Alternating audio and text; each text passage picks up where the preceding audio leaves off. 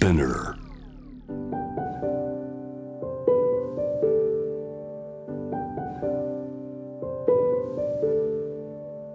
福本敦子の聞くコスメ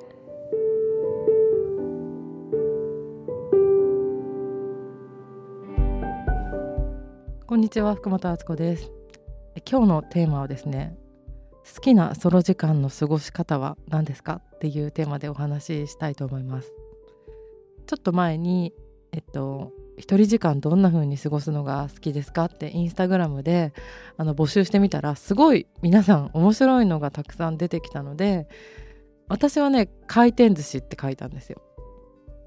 あとちょっと前まではやっぱ一人で海外行ったりとかする知らないところに行くのがすごい好きだったんですね。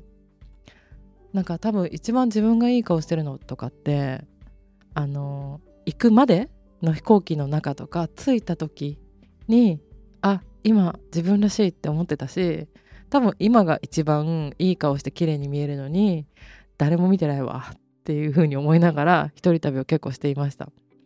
なんかねあの飛行機とかで動けないしでも一人だしなんか完全に切り離されてる状態っていうか日常とあれが割と気持ちいいって思うタイプなのでそんな風に満喫してたんですけど皆さんのソロ時間の内容を聞いてみたら結構面白かったんですよ。ちょっと紹介しますね。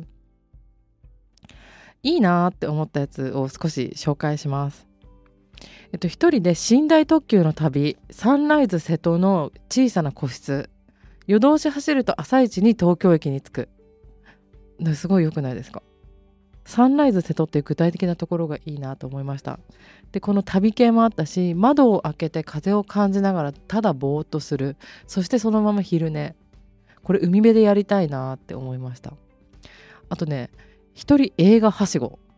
映画館をはしごするっていう人がいて合間に適当なご飯食べたりして効率よく映画見まくるのが好き。映画館行ってポテト食べて次の映画館行ってポップコーン食べるとかそういう感じなんですかね。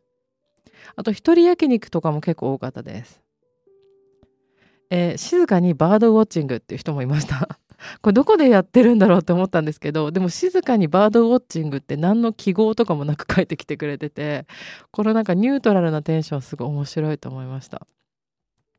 あと一人新大久保。楽しかったです。韓国が好きなのかなこの方は。あとドライブ中にコナン・グレイの歌をなりきって歌う。対向車来てても気にせず。これ気持ちよさそうですよね。私もちょっと前に長野かなんか夏行った時に誰もいないこう田舎道を車で走ってその時自分が運転したのかな。友達と2人で走っててやっぱ今少年時代じゃねえってなって井上陽水さんの少年時代を爆音でかけて八ヶ岳走ったっていう思い出があります。あとお一人サミット。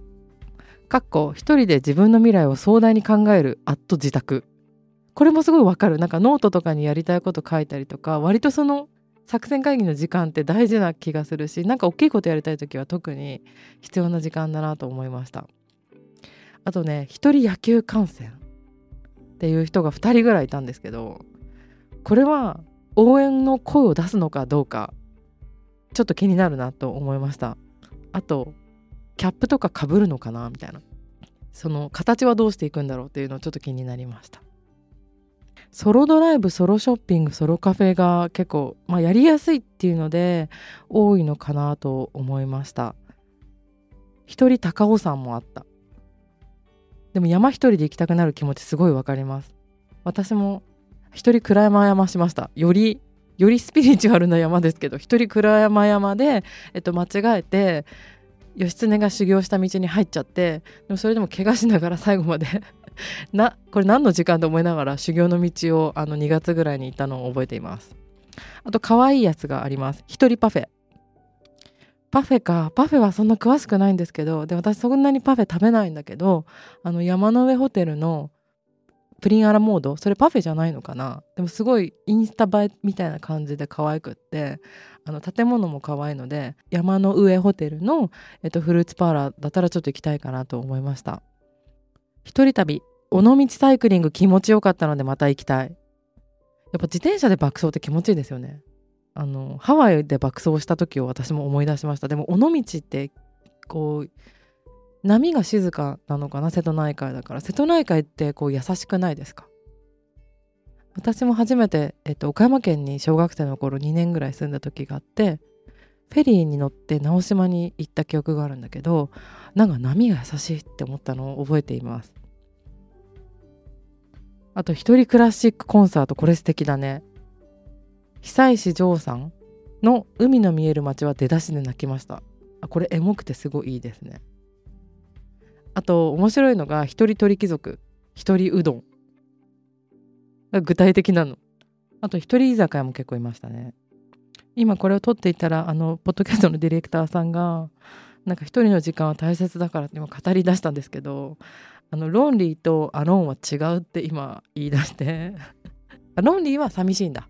でアローンは一人きりっていうか、まあ、自分との時間っていうニュアンスの意味だと思うんですけどロンリーとアローンは違うって今なんかあの語っています。